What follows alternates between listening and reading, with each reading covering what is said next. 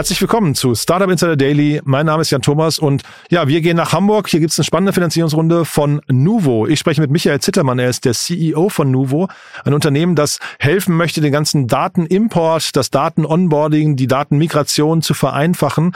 Also eine relativ konkrete, spitze Nische gefunden hat. Dafür gab es gerade eine Finanzierungsrunde in Höhe von drei Millionen Euro, angeführt von La Familia. Also spannendes Setup, spannendes Thema, großer Markt, Blue Ocean, viele spannende Facetten. Deswegen freut euch auf ein tolles Gespräch. Jetzt, wie gesagt, mit Michael Zittermann, dem CEO von Nuvo. Startup Insider Daily. Interview. Sehr schön, ich freue mich. Michael Zittermann ist hier, CEO von Nuvo. Hallo Michael. Hallo Jan, vielen Dank, dass ich da sein darf. Ja, äh, Glückwunsch zur Runde, deswegen selbstverständlich gerne. ja, ja, vielen, vielen ähm, Dank. Freuen wir uns immer über spannende Unternehmen zu sprechen. Ähm, und das ist ja wirklich interessant, was ihr macht. Äh, vielleicht fangen wir damit mal an, ne, dass du mal euren Space erklärst, weil so, so ganz typisch ist der, der, der Ansatz nicht, ne? Ich glaube nicht ganz typisch tatsächlich. Ein Thema, was äh, irgendwie immer sehr, sehr lange unterm Radar war. Ähm, denn wir bei Nuvo machen es Unternehmen so einfach wie möglich, Kundendaten zu akzeptieren. Ähm, also typischerweise kommen mein Mitgründer Ben und ich so ein bisschen aus dem SaaS-Background, ähm, mussten im Kunden-Onboarding ja von kleinen Self-Service-Onboardings bis so im Mid-Market über drei Monate bis im Enterprise-Segment über Jahre feststellen, dass es einfach ewig, ewig dauert. Ähm, sag ich mal so File-Based Data, Excels, CSVs, JSONs oder, oder Data Dumps, die aus den Legacy System kommen, ähm, in das eigene Software-System zu bekommen. Und da wurden unfassbar viele Engineering Resources eben drauf angewendet, irgendwie Custom Scripts geschrieben. Ja, und da gibt es einfach einen, einen skalierbaren Approach, haben wir festgestellt ähm, haben dann ein SDK draufgebaut, ähm, also sag mal in einer Form ein, ein Developer-Tool und äh, sind da jetzt ja branchenübergreifend dran, eben den, den Datenimport oder das Thema Data Onboarding ähm, auf dem Markt in Europa zu etablieren. Und das ist ja dann schon ein sehr, sehr konkreter Case. Ne? Da habe ich mich gefragt, ähm, wie, also weil Data Onboarding, äh, wie lange, also wie findet man die Kunden und wie lange sind die dann quasi Teil eurer, eurer, weiß ich, Customer Journey? Ja, ähm, glücklicherweise findet man die überall auf der Welt. ähm, so File-based Data eigentlich immer noch so der, der Common Denominator, also das ist die größte Datenbank, die man so findet weltweit. Und jedes Unternehmen, das erstmal mit CSV und Excel arbeitet und mit Kunden zusammen Beziehungen führt, äh, erstmal ein spannendes Target, wo wir einfach gesehen haben, hey, okay, hier saß einfach äh, so die Low-Hanging Fruits, die gehen wir zuerst an. Die machen alle regelmäßig Kunden-Onboarding. Und das wird vor allem, wenn man, sage ich mal, äh, stark am Wachsen ist, im Zweifel auch VC-backed ist und das als Goal hat, ein, ein, ein unglaublich großer Blocker über diese Journey, weil dann ganz viel Dev-Kapazität da reingeht und man will es ja eigentlich nutzen, um das eigene Produkt voranzutreiben. Und das ist eigentlich auch viel schöner, wenn man den Kunden sagt, innerhalb von einer Woche siehst du den Full Value von meinem Produkt und nicht in drei Monaten. Ähm, das hat also dann auch recht mit, mit der User Activation Rate, mit dem Time to Value zu tun. Und dadurch, dass diese SaaS-Kunden ja, ja im Endeffekt jede, jeden Monat diverse Kunden onboarden, ist es eigentlich ein never-ending Topic. Genauso wie das Thema Data Onboarding oder Datenimport im operativen Alltag eine Riesenrolle spielt. Das heißt also, äh, im FMCG-Bereich ähm, ist es ja eben so, Produktdaten werden ja regelmäßig gepflegt, wie das Stammdatenmanagement. Und wenn die aus Files kommen, ist es einfach ein unfassbar großes Problem, aus den 300 Spalten mit fremden Namen, die man da bekommt und Rest jeglichen Formaten, sich die 15 richtigen rauszuziehen und die in einer Sekunde wirklich nutzbar zu gestalten. Mhm.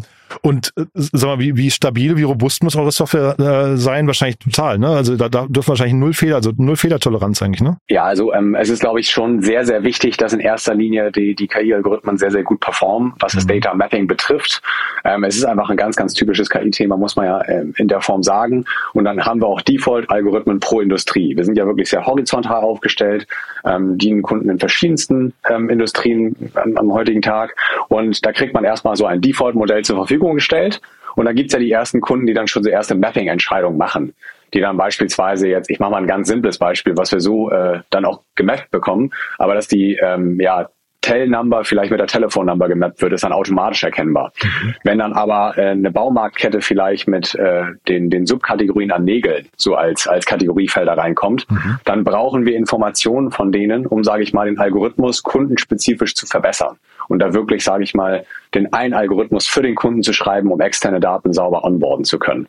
Ähm, ja, darum ist es auch noch ein Weg, sage ich mal, die, die Nullfehler-Toleranz direkt anbieten zu können, aber es ist natürlich immer das Goal ab, ab Beginn. Du hast gesagt, ähm, ihr geht diese Low-Hanging Fruits zuerst an. Trotzdem nochmal, wie, wie, wie macht ihr das denn? Also wie, wie geht ihr jetzt auf Kunden zu? Ähm, äh, oder, oder ist das eher ein SEO-Game hinterher oder wie, wie, wie findet man euch? Ja, also es ist tatsächlich so, dass äh, einerseits natürlich viel über, über Investoren-Intros passiert ist ähm, in, in, in, den, in den letzten zwölf Monaten, als auch, dass wir bei, bei LinkedIn-Ads äh, recht viele ähm, ja, Werbeanzeigen schalten. Ähm, hier im Podcast ja auch schon mal haben wir witzigerweise drüber geredet. ja, genau. Leute von uns hören, wir machen ja viel Category Building in dem Zusammenhang, weil das Thema recht neu ist und die Leute oft erst hören müssen, hey, ähm, wenn mein Data Onboarding sehr lange dauert, dann kann Sales weniger verkaufen, weil es länger dauert. Customer mhm. Success muss ewig lange onboarden intern und 20 Prozent der Roadmap bei unseren Developern ist voll damit. Das heißt, den Kunden educaten, so viel kostet dich das eigentlich. Und äh, ja, ich sag mal, das, das trägt dann auch Früchte nach ein paar Monaten, sehr viel Educational Content zu fahren. Und da ähm, ist es recht unproblematisch, gerade im Software-Segment ehrlicherweise ähm, die, die Demos reinzubekommen. Ähm, es ist ein, ein ja, sehr offensichtlicher Pain, wenn man dann, sage ich mal, auf 50 plus Employees kommt und dann merkt, oh, jetzt, jetzt komme ich hier gar nicht weiter und jetzt gibt es irgendwann Einstellungsstopp. Dieses Category Building, ist das dann automatisch auch ein Blue Ocean? Also seid ihr dann quasi alleine auf weiter Flur oder ähm, gibt es viele Mitbewerber und ihr habt quasi alle die, die gleichen Herausforderungen gerade? Ja, es ist äh, tatsächlich ein recht neues Segment. Äh, ich würde einfach sagen, wenn man sich jetzt die, die AI Data Landscape anschaut oder ETL-Lösungen am Markt, gibt es natürlich unglaublich viel. Ähm, und da, da ist man bei bestimmten Keywords auf jeden Fall am Kämpfen, sage ich mal. Aber wenn es darum geht, erstmal diesen, diesen Bereich Data Onboarding zu etablieren in Europa, ist das ein Blue Ocean. Mhm. Äh, und da ist es tatsächlich auch so, dass wir keine Begrifflichkeiten mit ordentlichem Suchvolumen äh, bei, einem, bei einem Google finden.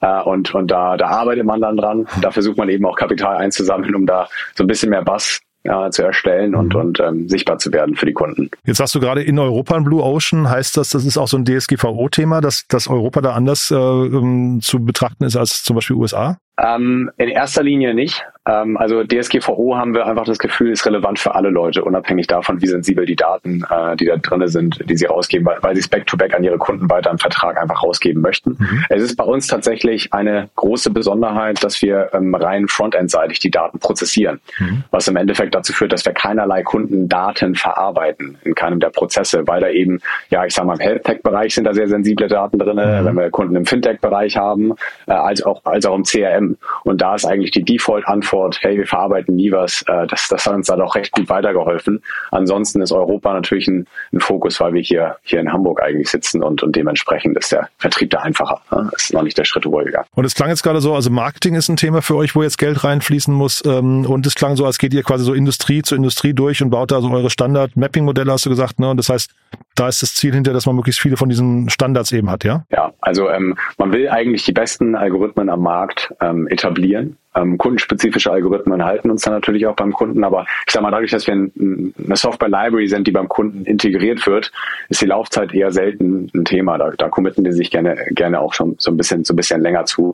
Aber jetzt sage ich mal, das Funding zu nutzen, um sich in bestimmten Industrien zu etablieren und da das Thema Data Onboarding groß zu fahren und dann auch mal ein bisschen globaler zu expandieren und da mehr Mitarbeiterinnen-Power auch benötigt, da ähm, ist das Funding auf jeden Fall gerade bitter nötig. Mhm. Wie war das Funding-Klima für euch? Ähm, überraschend gut, würde ich sagen. ähm, ich, muss, ich, ich, muss, ich muss sagen, zu Beginn des Jahres haben wir, haben wir gekämpft, wie, wie viele, viele Startups am Markt, würde ich sagen.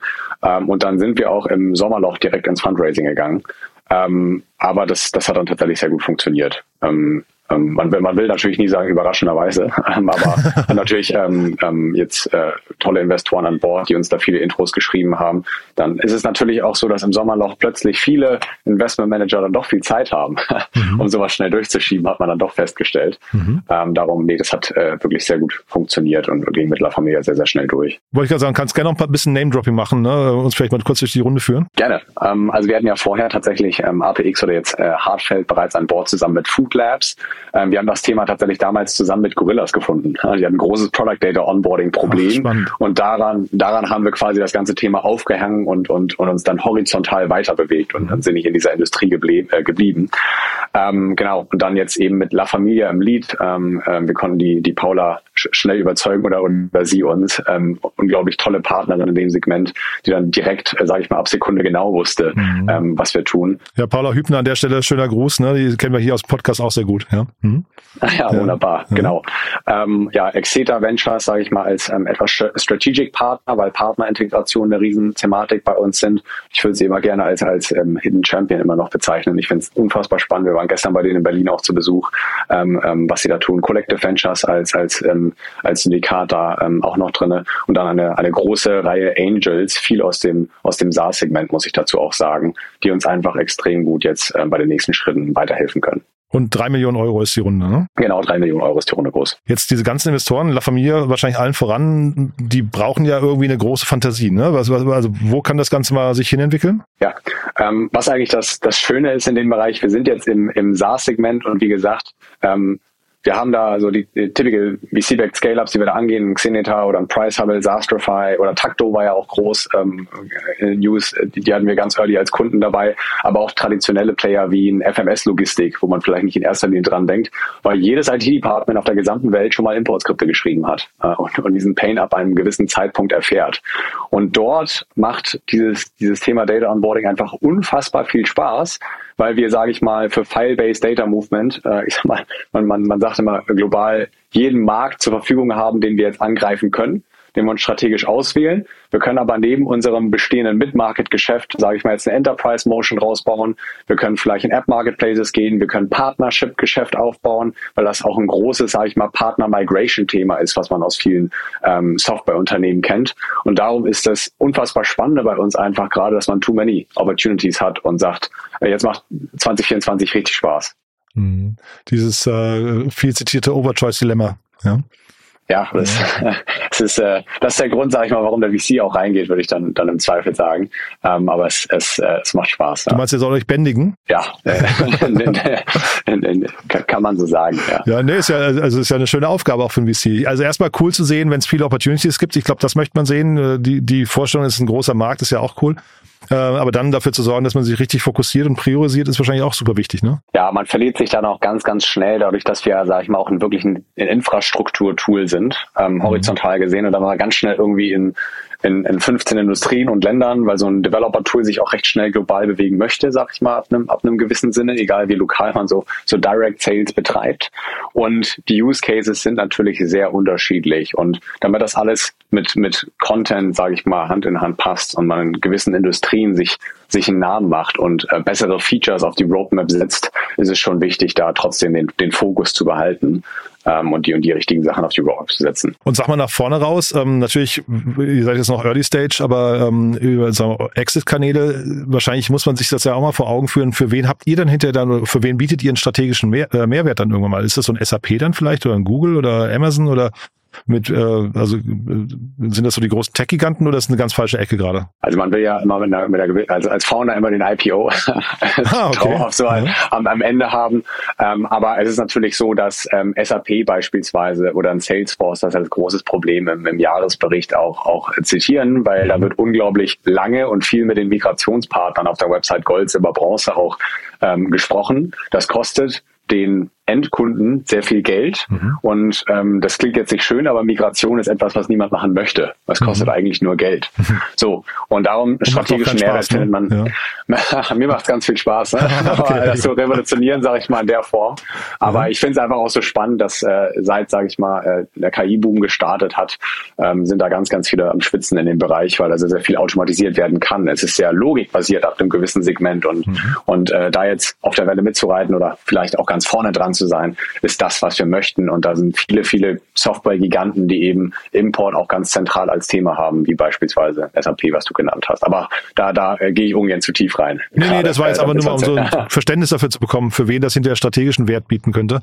Und weil du gerade AI anspielst, äh, ansprichst, ist das nicht vielleicht nochmal ein Thema, was für euch gefährlich werden könnte irgendwann? Also dass, dass ähm, da irgendwie jetzt AI irgendwann so schnell in der La Lage ist, Dinge selbst, also quasi eigenständig ohne ähm, euer Zutun umzusetzen, dass möglicherweise ihr nochmal obsolet werden könntet? Ja, also ich ähm, versuche immer auf jeden Fall beim, beim Fortschritt von den GPT-Modellen jetzt mit, mit so einer Ehrfurcht auf jeden Fall dabei zu sein, mhm. ähm, weil das geht unglaublich schnell und das sollte ja. man ähm, auf jeden Fall monitoren. Parallel ist es so, wenn ich jetzt am Beispiel dieser Subkategorien von, von äh, Nageltypen in so einem Baumarkt bleibe beispielsweise. Fast alle Daten, mit denen wir arbeiten, sind eigentlich nicht publicly accessible, sag ich mal. Mhm. Und ähm, wenn, wenn Kunden äh, unser Produkt kaufen, ist es auch oft so, dass sie mit, mit ähm, ja, bestehenden Modellen im Markt vielleicht auch schon mal versucht haben, was zu mappen. Das klappt aber nicht, ähm, weil wir eben kundenspezifisch enorm schnell sehr, sehr starke Algorithmen aufbauen und diese dadurch kompetitiv bleiben, dass wir eben das auf der Datenbank bauen, die eigentlich für niemanden anderen visible ist. So. Mhm.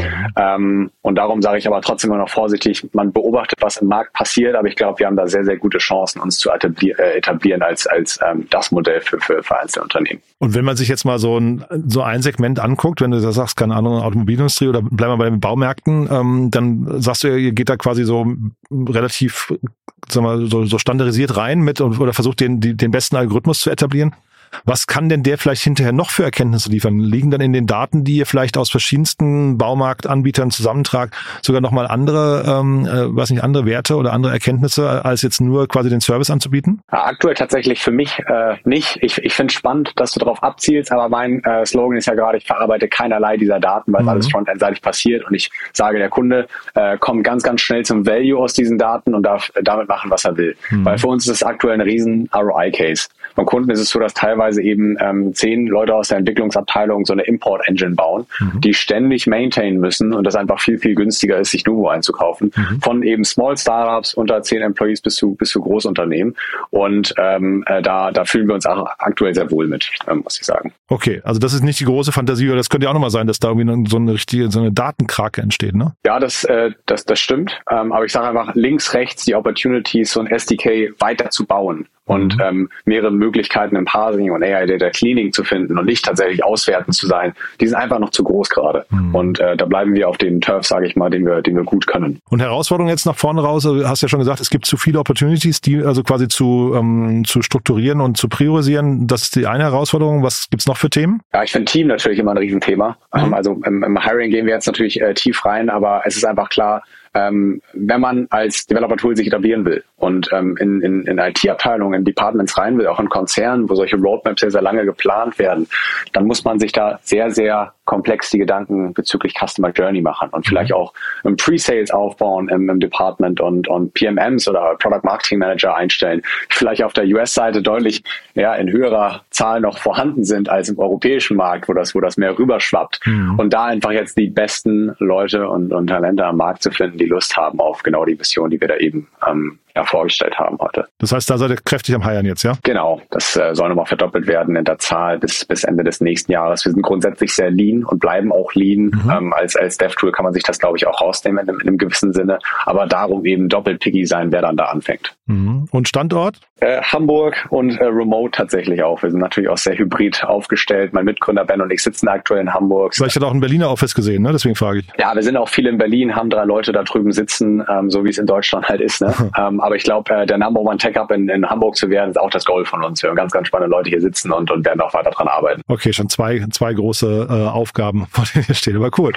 Ja, dann drücke ich die Daumen. Haben wir was Wichtiges vergessen? Ähm, nee, das war auf jeden Fall ein super Roundup. Ähm, also wer, wer Lust hat, über das Thema Data Onboarding zu sprechen, da bin ich enthusiastisch wieder bei uns und darum haut uns an. Wie lange dauert denn das Onboarding bei euch? Also wenn, wenn jetzt jemand äh, anfragt und sagt, ich möchte es gerne mal testen, wie, wie schnell geht sowas? Also man kann sich tatsächlich über die Website einfach jederzeit so ein 14-Day Free Trial äh, einloggen und äh, einfach testen. Da gibt es Leute, die brauchen einen Tag für, ne, beim, beim Basic CSV Importer. Mhm. Wenn dann aber ein ganzes Team dran sitzt, dann kann das auch Monate dauern, weil mhm. dadurch, dass man Infrastructure Layer ist, der Kunde die Entscheidung, wie groß das Projekt sein soll und wie vollumfänglich das ist. Mhm. Und darum ähm, ähm, schwer zu sagen, weil, äh, okay. weil vollständig in Kundenhand. Alles klar. Dann also Link in den Show Notes und äh, mir hat's großen Spaß gemacht, Michael. Dann würde ich sagen, viel Erfolg und bis zum nächsten Mal. Danke, Jan, für die Einladung. Vielen Dank. Bis dann. Ciao. Ciao. Startup Insider Daily, der tägliche Nachrichtenpodcast der deutschen Startup-Szene.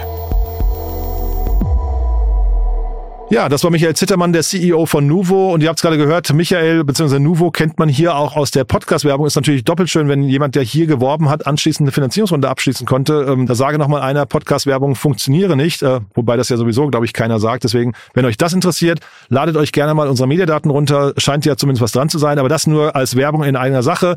Michael hat, finde ich, äh, sehr, sehr cool erklärt, wie das Unternehmen aufgestellt ist, welche Themen es angeht, welche Themen es löst. Den Link dazu packen wir natürlich in die Show Notes. Äh, schaut euch das mal an. Ist, glaube ich, wirklich ein sehr, sehr spannender Case. Ähm, Michael hat ja gerade sehr konkret umrissen, für wen sich das lohnen könnte und wie viel Zeit man damit spart. Ich fand es überzeugend. Wenn es euch auch so geht, gerne weiterempfehlen an Menschen, die hier mal reinhören sollten, die vielleicht Nuvo kennenlernen sollten. Dann ist das hier, beziehungsweise gibt das hier wahrscheinlich einen super ersten Eindruck. Dafür schon mal vielen Dank an euch und ansonsten euch einen tollen Tag und wir hören uns vielleicht nachher nochmal wieder und falls nicht nachher, hoffentlich spätestens morgen. Bis dann, alles Gute. Ciao, ciao.